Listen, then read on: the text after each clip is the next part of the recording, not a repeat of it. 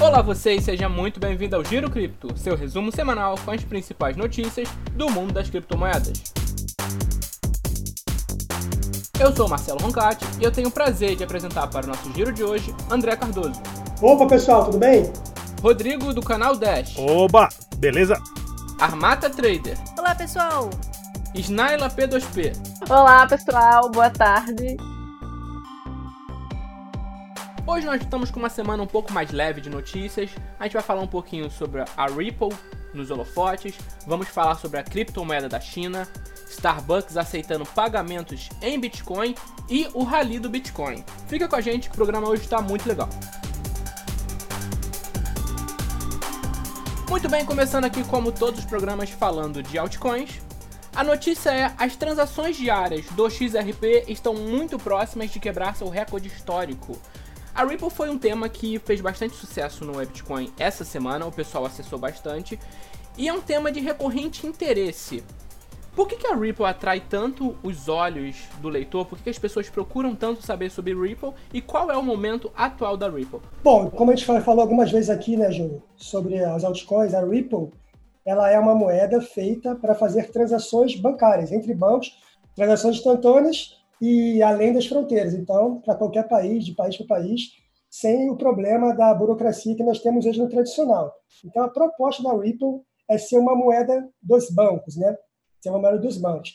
Agora, o motivo da, do volume das transações terem aumentado, falam, não sei se pode ser verdade, parece que teve uma parceria comercial da Ripple com a MoneyGram e essa parceria comercial trouxe a galera aí para utilizar a XRP. Ah, então, né, graficamente falando, né, em, que é o meu forte, teve aí algumas, algumas altas bem expressivas nos últimos tempos dela. E é essa coisa, né? É como ela trabalha com, com a ideia de, tra de transações rápidas entre bancos, ela tem de ter um volume tanto de transações como de volume de, de mercado também, né? Então isso chama atenção do investidor e talvez seja por essa razão que a gente teve um grande número de acessos aí na, nas notícias. Eu não sei se eu sou a melhor pessoa para falar bem do, do Ripple, né?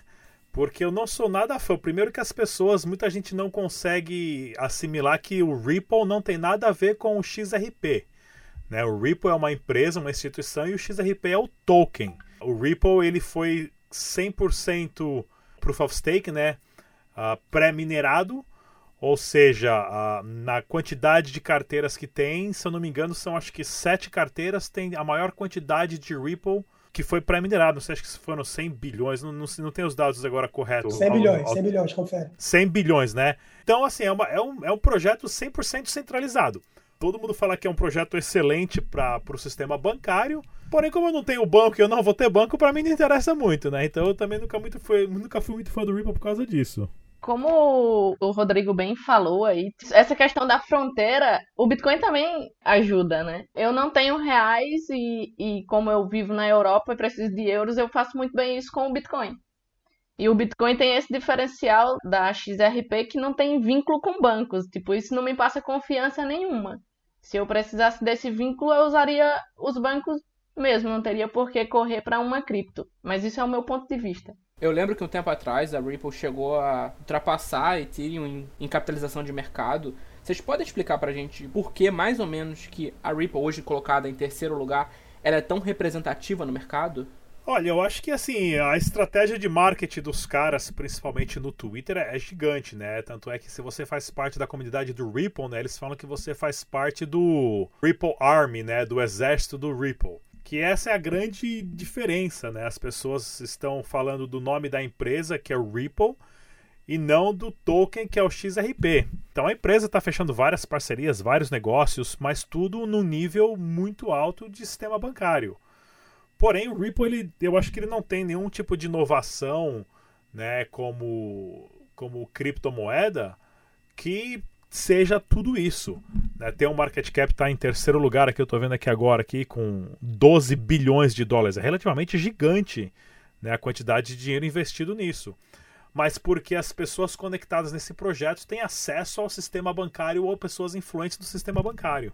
É interessante, assim, eu também não gosto, não curto muito a Ripple, assim como a Bitcoin Cash também não gosto. Tem algumas moedas que que eu sou meio contra, né? A Ripple é uma delas. Torce, que... principalmente analista, né? A gente torce meio na... A gente brinca assim, ah, não precisa ter um love, né? A gente precisa ter amor pela moeda, só ganhar um troco ali. A gente não gosta da moeda, não gosta de operar ela porque a gente já não gosta, né? É, a gente, mas, é, a gente opera, mas assim, sabe? Parece que você tá, você pisou num, num lugar errado, você fica. Hum. Então, por ela ser centralizada, ter essa proposta assim, eu não curto muito. Porém, ela tem um apelo que é o seguinte: é o apelo bancário. Quando o Bitcoin vem com a essência de ser descentralizado e inicialmente ele vai ser aquele antagonista em relação aos bancos, ou seja, os bancos vão vir contra a essência do Bitcoin, a Ripple tenta fazer o inverso, ela tenta trazer os bancos para o lado dela. Então, talvez isso seja interessante. Teve até uma especulação no ano passado, ano retrasado, que a Ripple poderia ser, o XRP, na verdade, o token, poderia ser utilizado nas Olimpíadas do Japão, né? Acho que não, mas vamos ver. Né? Eu acho que isso que você falou já é uma boa entrada para a próxima notícia que a gente vai discutir aqui. A chamada é DCEP da China será a primeira moeda digital nacional. Mas antes de falar da notícia, o Huang Qifan, prov provavelmente não é assim que se pronuncia o nome dele, ele é vice-presidente do Centro Internacional de Intercâmbio Econômico da China. E ele falou um pouco sobre essa questão que você falou de moeda descentralizada e moeda centralizada, e ele fala que o Bitcoin e a Libra não são confiáveis. Para ele, moedas descentralizadas são um perigo para a economia dos países. Acredito que vocês aqui vão discordar disso. Mas sobre a moeda em si, é a primeira stablecoin, a primeira moeda nacional que está para ser lançada. Como vocês enxergam a China saindo na frente nesse caminho? Pelo que eu li na matéria ontem, parece que a China já está nesse projeto desde 2012, né? Em blockchain desde 2012. E eu acho, cara, uma iniciativa muito interessante, muito bacana. A China sempre foi um país muito representativo para o Bitcoin, né? Eu acho interessantíssima a moeda, e mesmo ele falando que não concordo com o Bitcoin, não concordo com a Libra, que pode ameaçar o poderio econômico da China, mas, em contrapartida, o mesmo presidente fala que ele quer estimular a adoção do blockchain. Pô, olha que legal. É, há, meses atrás, o nosso presidente falou que não, tinha nem noção do que era Bitcoin. Entendeu? É complicado. Mas olha que legal, o presidente chinês, que era um dos maiores volumes de transações de Bitcoin estão na China, e ele quer estimular a adoção do blockchain, falando é, que a tecnologia é, é importante. O que a gente tem que entender é que a China é um monstro, né? A China, em 40, 50 anos, ela moveu mais ou menos 450 milhões de pessoas, cerca de dois Brasils, da, da área rural, da área de plantação, e industrializou esse funcionário, né, esse cidadão, e criou essa indústria gigantesca, monstruosa, que é o Made in China. Tudo que a gente consome hoje no mundo é Made in China. E com isso, hoje, 40, 50 anos depois, só a galera de geração de milênios, que hoje são os maiores consumidores de criptomoedas e o pessoal mais jovem, quem tem de 30 anos para baixo, a China tem 400 milhões de jovens. Né? Então, qualquer soluço que dá no mercado de criptomoeda vem dessa. Né? Imagina duas população inteira do Brasil, digamos que 10% disso, 5%, 1% isso, decide investir em criptomoeda ao invés de investir em ouro ou usar porque são pessoas jovens adeptas à tecnologia, né? Mas a China é um monstro. A China é o que, o que move o mundo é a China, né, em, em, relação ao ponto de vista econômico. Mas o, o mais interessante agora é o, o, presidente, né, o Xi Jinping aí, uh, literalmente em cadeia nacional e falar que a China vai ser o maior país relacionado a blockchain. Claro que ele não ia falar Bitcoin para não jogar o preço do Bitcoin na lua, né? Nenhum presidente vai, vai falar isso. Mas, claro, está envolvendo o Bitcoin. Tanto é que nessa última semana todos os projetos de criptomoedas chineses subiram aí 40% a 50%. NIO, né? A, a Ethereum chinesa subiu de forma absurda. E outras também, né? É, o interessante. o Mel, o Ontology também. A, a Tron, a Tron, Tron também. também. Tron. Subiu assim de forma absurda. Ah, mas é natural, né, que o qualquer presidente não vai ser a favor de moedas é, descentralizada, principalmente a China pelas suas concepções políticas, né? É um país centralizado, tem lá as suas formas é, econômicas de se trabalhar, mas ainda tem a sua forma centralizada de política, não vai favorecer e também se ela vai fazer uma moeda que é contraponto, né, de uma certa maneira ao Bitcoin, vai falar que é ruim mesmo, né? É minha concorrente, eu vou falar a favor, é igual o Peter Schiff. O Peter, você acha que o Peter vai falar bem do Bitcoin? Nunca. O cara vem de ouro, pô. Mas o próprio camarada Maduro da Venezuela, a semana passada, fez um anúncio também em cadeia de televisão, né, em cadeia nacional, falando que a Venezuela está aberta e que eles aceitam vender petro, é o petro, né, a criptomoeda deles, por qualquer outra criptomoeda. Então, eu acho que é interessante agora porque assim a briga vai ser, né, qual presidente vai falar primeiro em cadeia nacional que a gente aceita Bitcoin, que a, o país legalizou criptomoedas. E depois a briga vai ser entre os bancos para correr atrás para porque essa transferência de monetária de valor está saindo. Né? O dinheiro que entra em criptomoeda, ele não volta a ser dinheiro de papel, porque não tem ninguém vendendo criptomoeda para pegar papel de, de novo. Quem está pensando em trabalhar por papel ainda está ficando louco.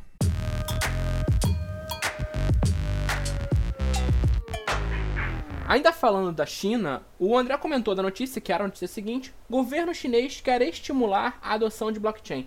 Essa notícia me faz pensar o quanto tudo é calculado nesse meio de governo, nesse meio de política. Porque, por exemplo, muita gente pensava que a China era anti-Bitcoin, anti-blockchain em 2017, lá com a proibição das ICOs. E a gente vê que não, que é tudo realmente muito bem estruturado e agora a China quer se tornar líder mundial em blockchain. O Pompliano, inclusive, brincou com o Trump no Twitter, falando pro Trump que a China, o presidente da China, quer comprar todos os bitcoins do mundo. A China tem potencial para se tornar realmente líder mundial em blockchain? Tem, tem potencial sim de ser uma da. Ela é considerada né, uma das maiores economias do mundo. Estamos tendo agora uma guerra comercial aí entre os Estados Unidos nesse momento. Então, tem sim potencial de ser, ser grandiosa. Né? Ela já é grandiosa. Ela pode ser muito mais do que ela é atualmente. É, o que a gente tem que entender também é que, assim, na China, hoje, em relação à lei tra trabalhista, é interessante porque, pelo nosso caso lá da Eletropay, quando a gente precisa montar ali mil máquinas, a gente consegue contratar cinco funcionários especialistas em montagem de equipamento eletrônico para trabalhar por uma semana. E você paga os caras e vai embora. Né, que é coisa que no Brasil você não consegue. Então, o funcionário chinês é um funcionário muito capacitado, muito inteligente, é um funcionário que custa caro. Né? A mão de obra na China não é barata. Os caras são especializados e os caras são rápidos. Tenta montar um negócio no Brasil para você treinar funcionário a montar circuito eletrônico, ter uma linha de produção. Né? Fora as leis trabalhistas, fora você ter que abrir 500 empresas, pagar 500 imposto. Né? E na China é muito mais rápido e muito mais acelerado você passar por esses processos. E por isso que a China produz tudo para o mundo hoje. É, e essa rapidez barateia a produção, né, né, Rodrigo? Não, sem dúvida nenhuma. A mão de obra especializada é muito simples é, conseguir uh, encontrar na China. Né? A China não é um país que a mão de obra é barata. A China é um país que a mão de obra é especializada e rápido.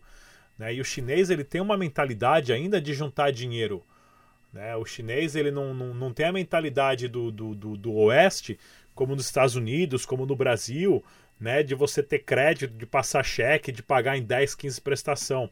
Lá, se você tem dinheiro, o chinês compra. Se não tem dinheiro, ele junta até ele ter dinheiro para comprar. Né? Isso impacta muito no, no, no, processo de como o sistema bancário se origina a partir dessas atitudes da população. A China hoje ela já é líder no mercado de Bitcoin. Ela tem potencial sim para ser líder em blockchain e tem potencial para ser líder em tudo. A China, como o Rodrigo falou antes, é um monstro, cara. Eu lembro, há 10 anos atrás, eu trabalhei como, como técnico de planejamento numa empresa chinesa. E tinha, minha chefe era chinesa tal, na época. E eu tinha um amigo, que era o Li, o Li, e ele aí tinha uma obra lá perto, lá no centro da cidade, aqui no Rio de Janeiro, estava tendo uma obra construindo um prédio, e ele falou para mim uma vez, André, tá vendo esse prédio que está construindo aqui, que não tem mais nenhum em volta? Na China é igual, só que tem 20 desses construindo ao mesmo tempo. Então, os caras realmente, os caras não param. O cara parece que o negócio é, é super acelerado lá e não é à toa que eles são a potência mundial hoje que são, né?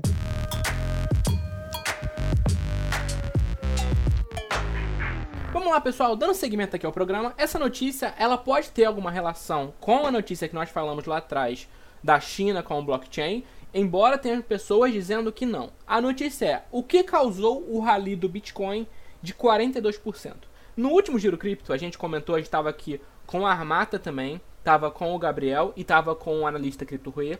E a gente estava falando do Bitcoin em queda. O Bitcoin tinha ido para 7.400 dólares, estava numa queda até bastante forte.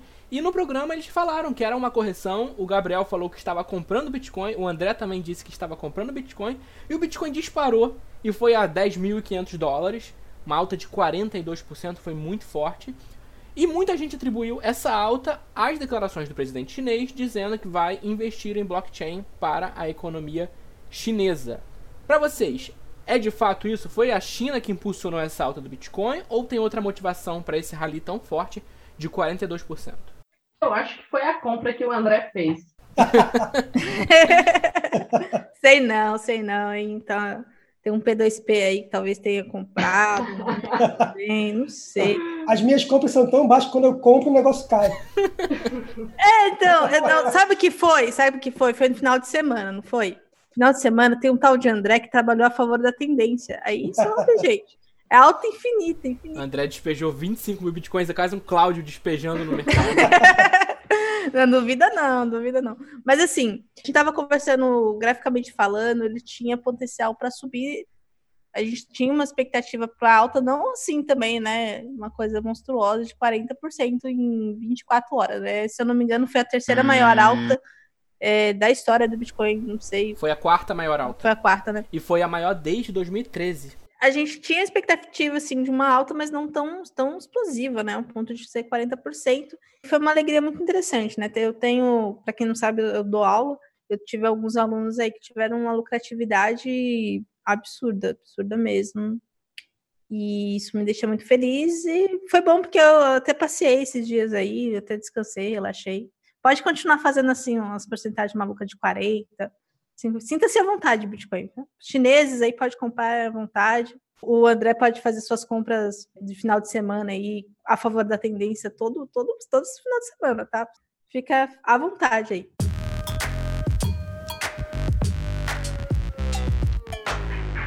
Tem dois pontos interessantes tá, tá para a gente analisar o Bitcoin. São os pontos da análise técnica, que é o que eu e a Armata fazemos, e tem a análise fundamentalista, que é a pergunta do Júnior, né?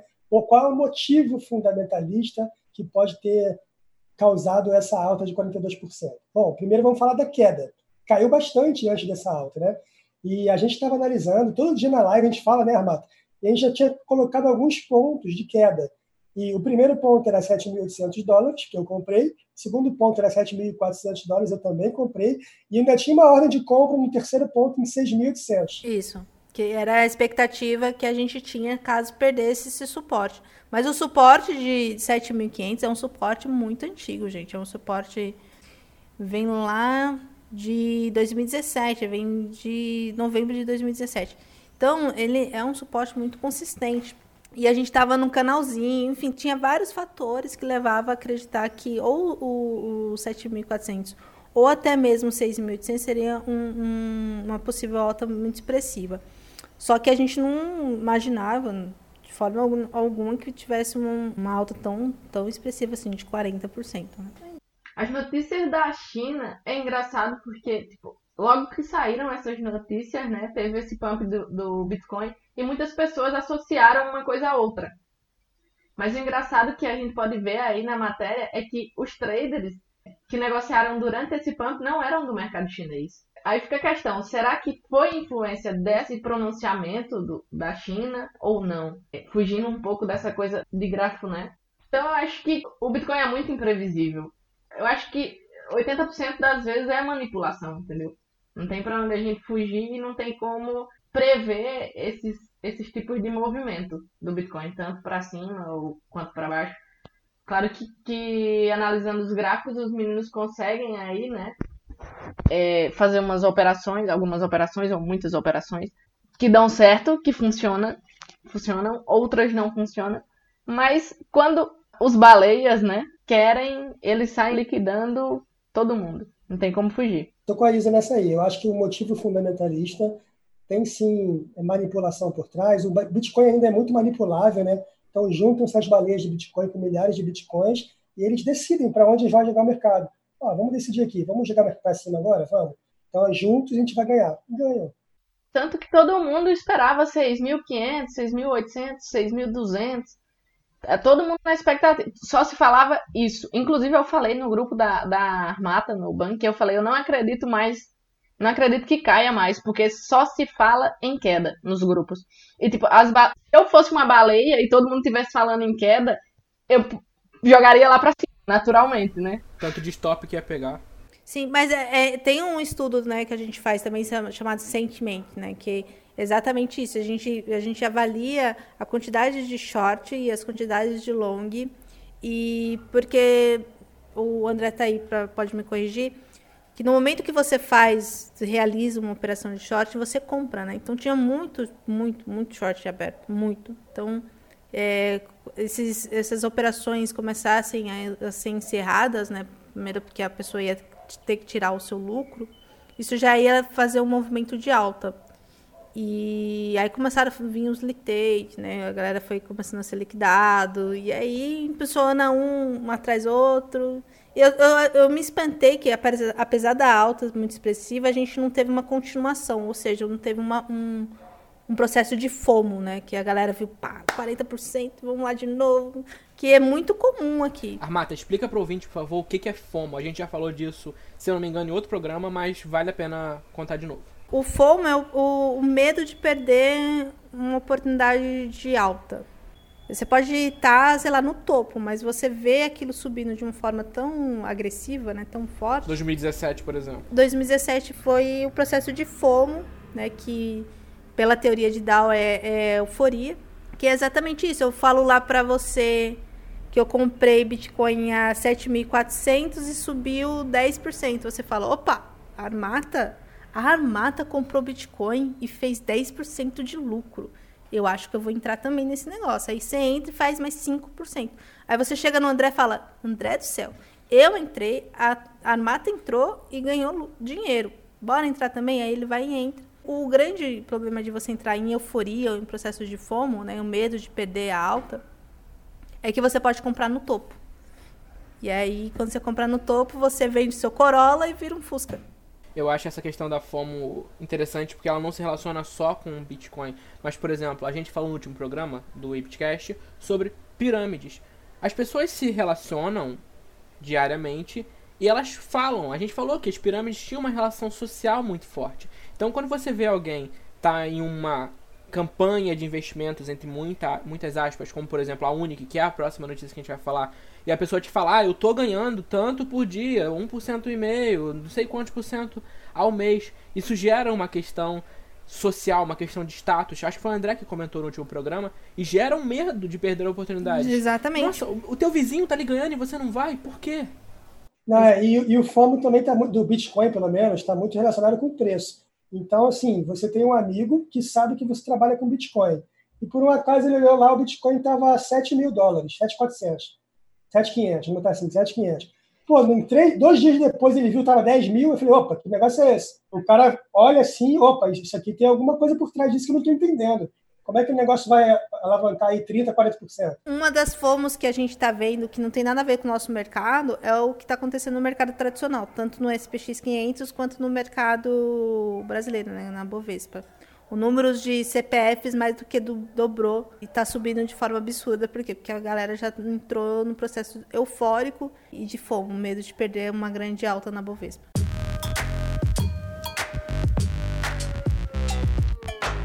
A chamada é Starbucks vai aceitar pagamento em Bitcoin. Essa notícia é interessante.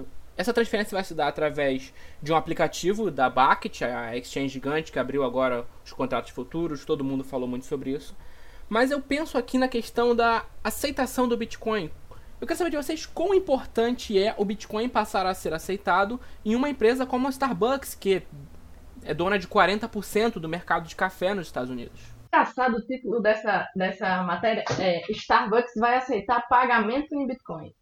Tipo, o Starbucks não vai aceitar Bitcoin. Vai ter uma empresa ali no meio que vai estar tá recebendo Bitcoin e vai estar tá convertendo em dólar ao mesmo tempo, né? É como é, algumas semanas atrás, ou meses, não sei, saiu uma notícia que agora no início de 2020, é, na França iriam ter 250 mil pontos de varejo que aceitariam Bitcoin como forma de pagamento inclusive a Decathlon, a Sephora, mas a loja em si não vai aceitar o Bitcoin como pagamento. Vai ter sempre um intermediário que vai fazer essa conversão do Bitcoin para o Fiat, né?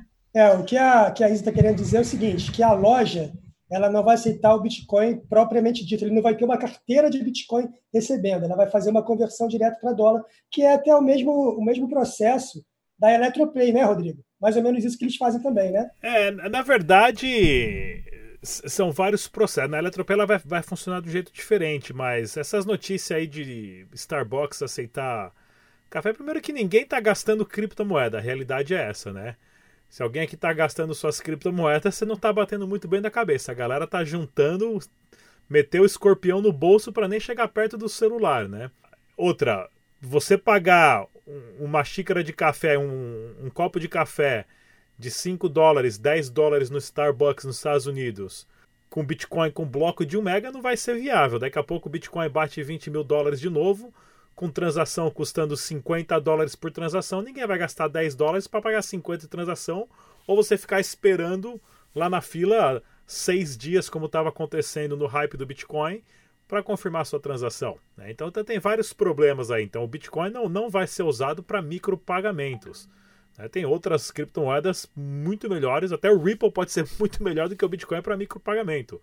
Né? Então é nessas que você tem os, as criptomoedas com Masternode, que é o caso da Dash. O Litecoin tem bloco menor também, que faz pagamento mais rápido. Né? O Dash faz pagamento em um segundo, que vai ser usado para esse foco. É aquela velha história, né? O pessoal quer usar nome de corporações grandes para tentar enfiar o Bitcoin no meio ali para falar que, que tá junto. É marketing, é marketing, né?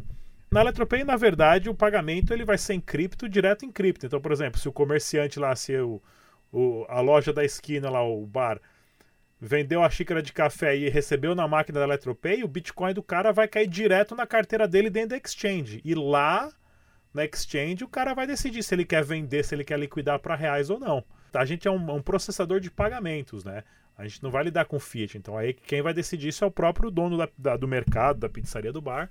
Se ele quer manter em Bitcoin ou Dash, Ethereum, o que for ou se ele quer liquidar dentro da exchange que ele já tem a conta aberta. Mas vem cá, quem sai ganhando com essa notícia? É o Starbucks? É a Bact? A é Bact, né? Porque eles ganham publicidade. É, né? ganha publicidade, né? Não só ela, também a Starbucks também, né? Ganha visualização. O Starbucks não, o Starbucks não tá nem aí pra criptomoeda. Os caras têm loja aberta no mundo inteiro, movimentam aí bilhões. Bitcoin pros caras é, minha.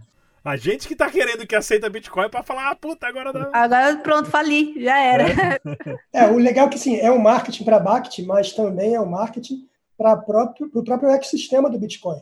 Para o Bitcoin isso é bom. Sim, para o Bitcoin, é. Eu concordo, mas, mas ao mesmo tempo eu concordo com o Rodrigo. Tipo, eu não vou ali na Decathlon, agora em 2020, e vou comprar, sei lá, uma camisa de esqui e pagar em Bitcoin. Ou uma bota de, de chuva e pagar em Bitcoin.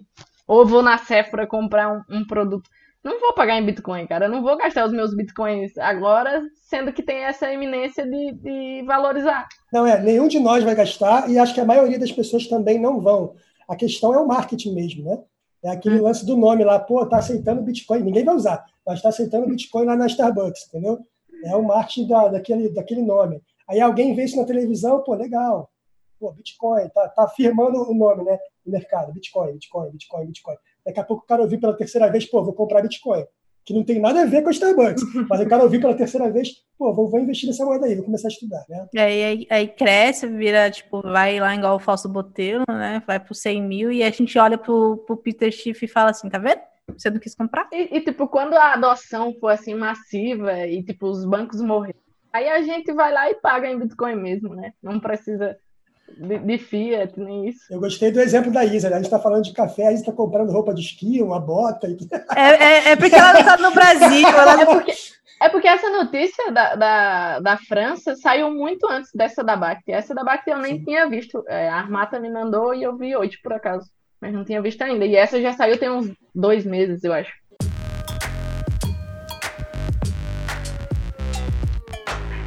Eu comentei agora há pouco da Unique e a gente vai falar dela agora também. A notícia é: líder da Unique tem mandato de prisão confirmado. Essa notícia aqui está falando a respeito do Fernando Luz Varg. Se eu não me engano, ele era o representante jurídico da Unique, o líder jurídico da Unique.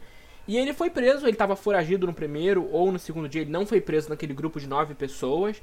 E depois, quando ele foi preso, tinha um habeas corpus, mas agora a prisão dele foi confirmada e acho que ele pediu a anulação da tentativa de habeas corpus dele, ele vai responder. A questão principal aqui não é exatamente sobre o Fernando, sobre a questão da Unic. Teve uma quantidade monetária em bitcoins que a polícia apreendeu, mas é muito menos do que os 9 bilhões supostos que a Unic deveria ter para pagar os mais de 700 mil clientes dela.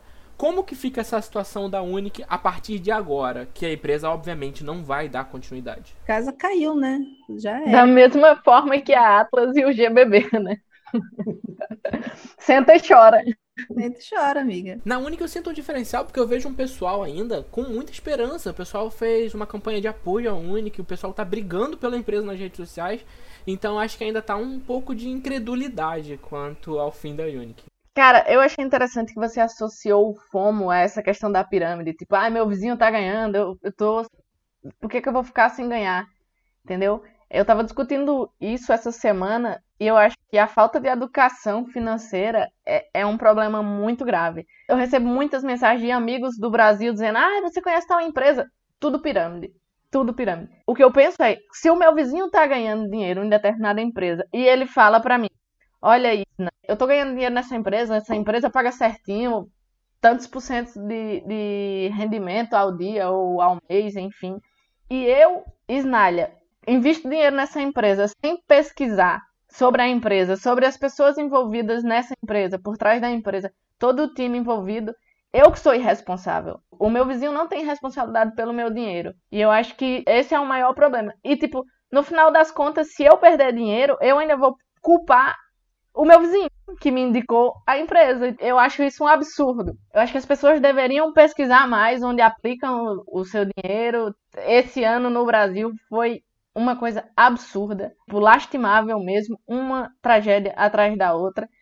Mas é como a gente costuma dizer, né? Serve de aprendizado. Espero que as pessoas aprendam agora e comecem a se proteger mais, se precaver mais. Só acho problemático que é um aprendizado que o pessoal não aplica.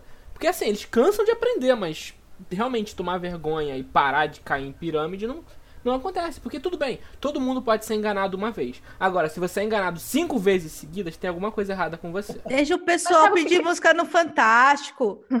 Que coisa chata! Sabe o que é engraçado? Que tem gente que sabe que é pirâmide e entra sabendo, e aí a pessoa fala assim. Tinha um, um cara que conversava comigo, ele falava: Ah, tem uma pirâmide nova. Eu acho que essa dura dois meses.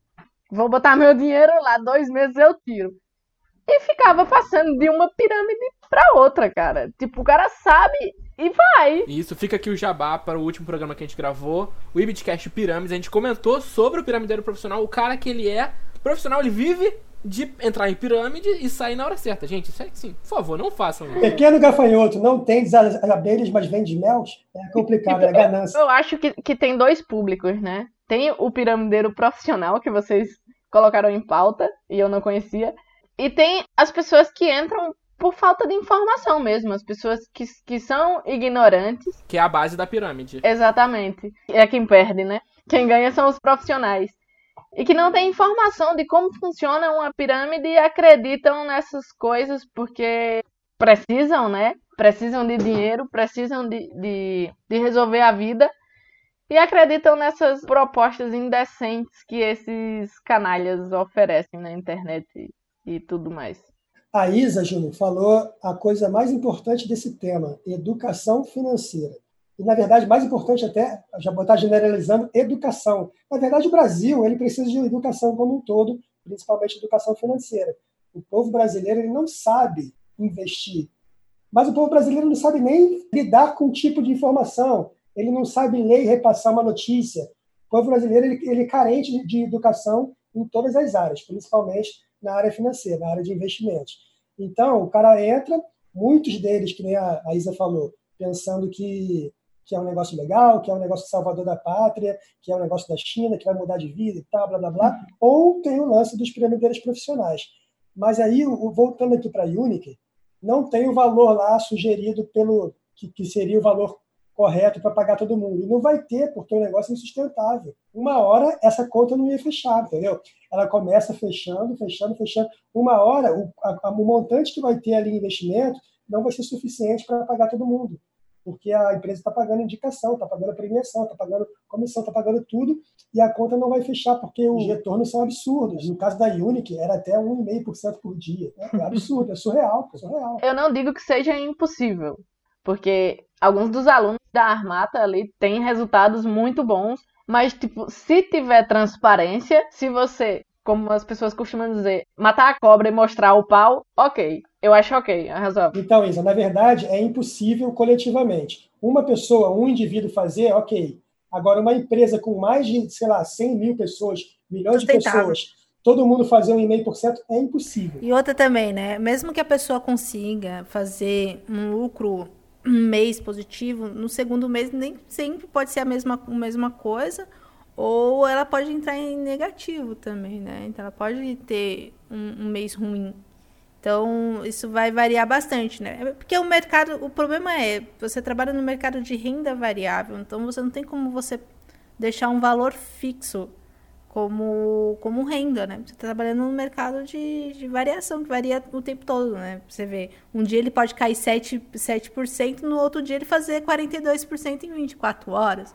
Então, como você vai poder falar que vai dar 1%, 2% ao dia? É insustentável. Naturalmente que, que ninguém é a Mayelice, né? Que só tem resultados positivos. Ele não tem um trade negativo. Aí você também a tela, hein? Aí ela puxa. É, é, mas, né? É, tem gente aí que tá fazendo até casa noturna enquanto a gente vende o, o almoço pra comer a janta, né? Se der é. tudo errado, a gente vira dono de boate.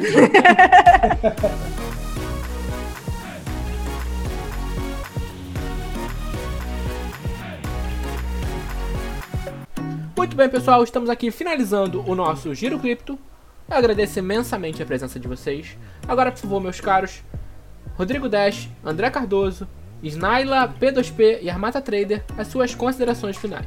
Bom, então é isso aí, pessoal. Como a Armata falou, não existe almoço grátis.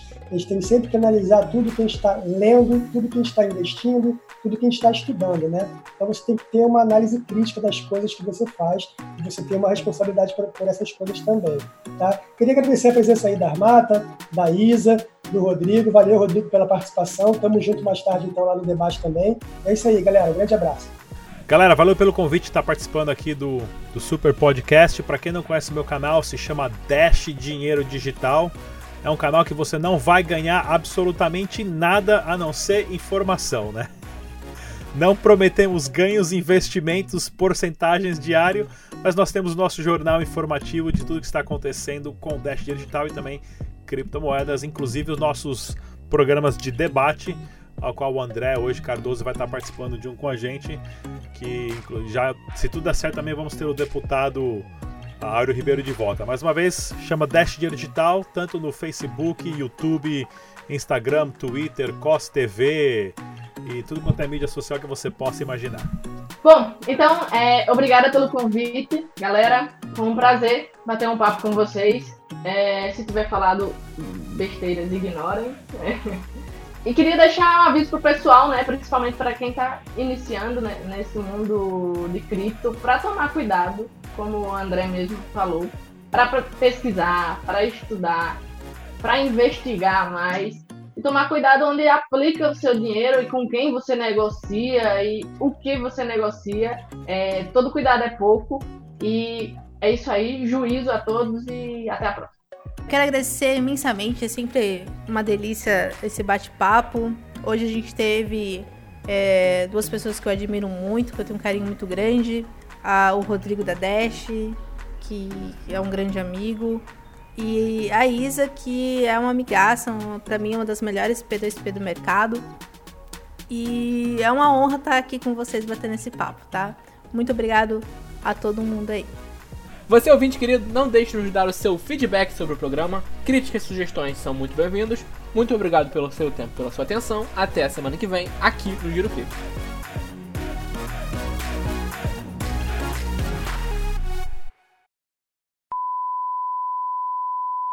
que é um grande amigo, e a Isa, que é uma amigaça, para mim, uma das melhores P2P do mercado. E é uma honra estar aqui com vocês batendo esse papo, tá? Muito obrigado a todo mundo aí. É, eu queria saber quem é a melhor P2P, então, Armata. Uma das melhores, por quê? Olha, a Silveita é f, né? né? Ô, Isa, ontem no, no Zoom que a gente fez aqui, a Armata falou que a Jéssica era melhor. Sempre que ela fala. é. Pede absinto pra ela, então. Ô, Júlia, já gostei dela. Joga Zelda, joga os jogos Joga, joguinhos. to- joga. Só falta Eu jogar LOL. colocado a notícia do PlayStation 5 aqui, cara. Eu não sabia que ela vinha, que ela falava de. Mas aqui é eu- cachista, aqui é cachista, filho. Aqui a gente não joga porcaria, não. Aqui, Nossa. Aqui falar esse Playstation, não me chama. Nem me chama, nem me vem com esse pre- pretec pra cima de nós, não, que a gente nem, nem sabe o que é. Como a Armata fala, mamilos. Mamilos, polêmicas.